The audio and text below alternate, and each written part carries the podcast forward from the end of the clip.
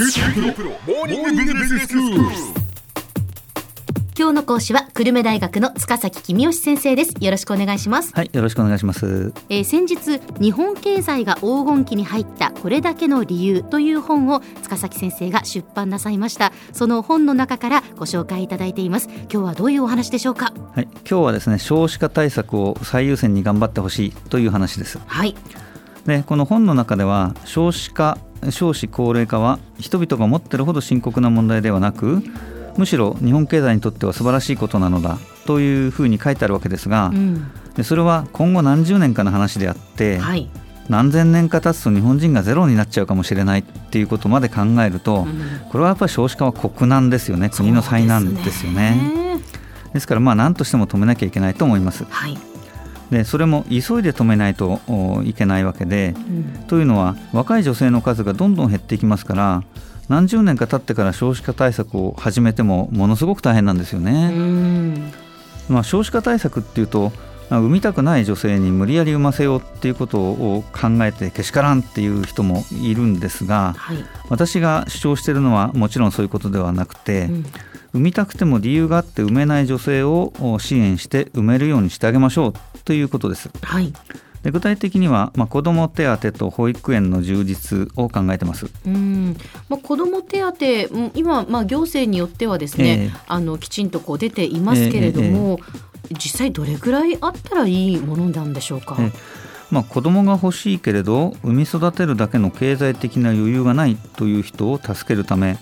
子育て中の若者にお金を支給しようっていうことだと毎月1万円とかそういう話じゃないでしょうね。はい、まあ、例えば子ども手当をお子ども1人当たり毎月10万円払うとうんそうすると2人産めば毎月20万円の子ども手当が入りますから、まあ、貧しい若者夫婦でも子どもをなんとか産み育てることができるんじゃないかなとそういう金額を考えてます。はあかなりの金額ですよね。そうですね、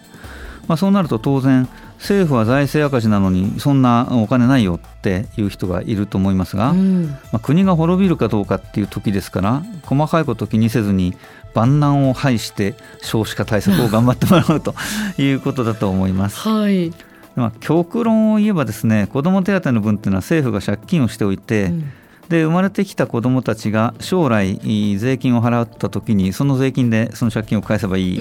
わけですね。ただまあそんなこと言っても財務省は絶対うんと言わないでしょうからまあ増税してもしょうがないかなと。増税をすると普通は景気が悪くなるんですが、うん。一方で子ども手当をもらった若者って結構もらった分をうん消費に回すのではい、結構景気の落ち込みってそれほど厳しいものじゃないのかなという気もします。ああそうなりますか。えーでは先生保育園の充実はどうですか？保育園の待機児童問題ですね、うん。えー解消していませんのでこれをぜひ解消しましょうということです、で仕事を続けたいけれど保育園に入れてもらえないから仕事を辞めざるを得ないという女性がいたり、うん。あるいは仕事を続けたいから出産を諦めようっていう女性も大勢いると思います。はい、でそうした女性が仕事を続けながら子供を産み育てられるようにしようということですよね。そうですね。ええで保育園の待機児童の問題って、えー簡単に解決できる問題じゃないと思います。うんまず保育園作るの大変ですし、はい、えー作っても保育士さんが不足しているということもありますよね。えで、えー待機児童のお数の分だけ保育園を作ると今度これまで保育園探しを諦めていた人とかあるいは近隣自治体で保育園を落ちた人とかが押し寄せてきて保育園に申し込んだりするのでなかなか待機児童が減らないってそんなことのようですけえども、うん。でもまあそのこと自体は良いことであって諦めていた人にも保育園に預けてもらえるっていうのは住民サービスの向上ですよね。はい、それはまあ良いことだと思うしかないと。うん。で具体的には政府にも期待しますがそれ以上に各自治体に期待してます。うん自治体があ競争して保育園や補助金をお隣の自治体よりたくさん出そうっていう競争してくれればいいわけですよねあー自治体が競い合うっていうことですか？そうですね、まあ、日本の人口って長期的にどんどん減っていってで多くの自治体が衰退していくというふうに予想されているわけですね、うんでそんな時に自分の自治体だけ子供を持つ若い夫婦がいっぱい住んでたら素晴らしいですよね。あそうですね。ねえー今住んでる若者に補助金と保育園を充実するから子供を産みませんか？というのももちろんいいんですけども、うん。近くの自治体に住んでる若者に補助金と保育園が充実してますからうちの自治体に引っ越してきませんか？という方がはるかに簡単ですよね。なるほど。でもそうなると隣の自治体も同じことしますからええ。競争になるっていうことです、はいはい、まあ、例えばあー私が住んでる久留米市で言えば、うん若者に住んでもらうためには産業を起こしたり仕事を作り出したりすればいいっていう考え方もちろんありますが、うんまあ、それと並行して、えー福岡のベッドタウンとしての機能に注目すればいいと要するに福岡で働いている若者に久留米から通勤してもらえばいいわけですようね。んでそのためにはまあ保育園を充実させるとか補助金を出しまして福岡市や近隣自治体に住むより久留米に住んだ方が得ですよと宣伝すればいいわけです。はい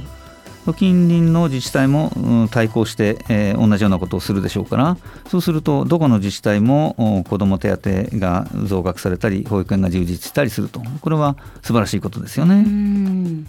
まあ、こういう話をするとですね、えー少子化対策なんて余計なお世話だっていう人が出てくるわけです。はい子供を産むか産まないかは個人の問題なんだから政府が口出すんじゃないっていうわけですね。うんでも私はそれは違うと思ってます。どう違うんでしょうか、ええ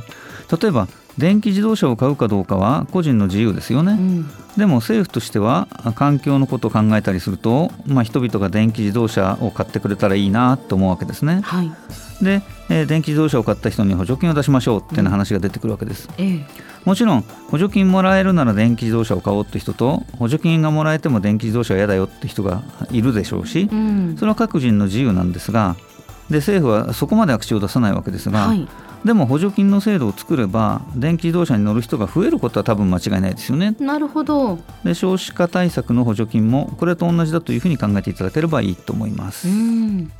では先生今日のまとめをお願いしますはい、少子化は国難ですから全力で取り組むべきです。子ども手当を1人当たり毎月10万円支払うあるいはあ保育園を大量に作って待機児童をなくすなどの対策が必要でしょう。自治体が若い家族を招き入れるうためにい競争をしてくれることを期待しています。今日の講師は久留米大学の塚崎君吉先生でしたどうもありがとうございましたはい、ありがとうございました。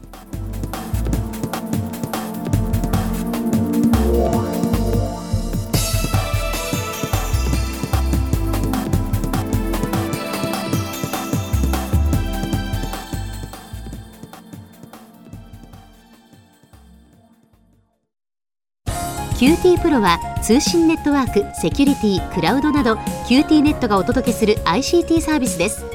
九州中に展開した光ファイバー網を基盤に一番身近なビジネスパートナーとして九州の企業自治体の皆様をサポートします。詳しくは QT プロで検索を。